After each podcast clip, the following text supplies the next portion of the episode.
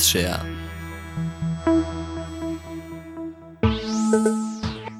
Karls und Kages. Heute Herr Kages über das, was ihn an Schülern nervt.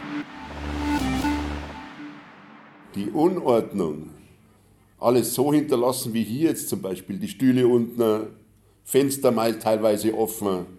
Und wenn man dann hier immer schaut und denen sagt, äh, Freunde, wir, wir wollen putzen hier. Und am Montag schaut es genauso aus, wie ich das Zimmer verlassen habe. Sagt man zu Hause, eure Eltern, wie das einfach hier, funktioniert dann einfach nicht. Und je mehr Schüler das sind, umso mehr Katastrophe ist es.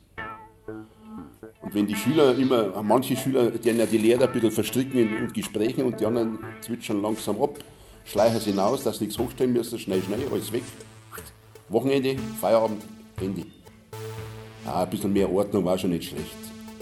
Ich habe bei der, bei der, beim letzten Postcard auch gesagt, ich habe es wird nicht mehr so ordentlich aufgenommen, ich schaue da keiner mehr drauf. Früher, vor fünf, sechs Jahren war es so, äh, da haben noch manche Lehrer drauf geschaut, wenn man irgendwas fallen lassen hat, dass man, dass man dann sagt, okay, heb das Ding auf. Oder, aber mittlerweile ist es selbstverständlich, dass man einfach alles flackern lässt.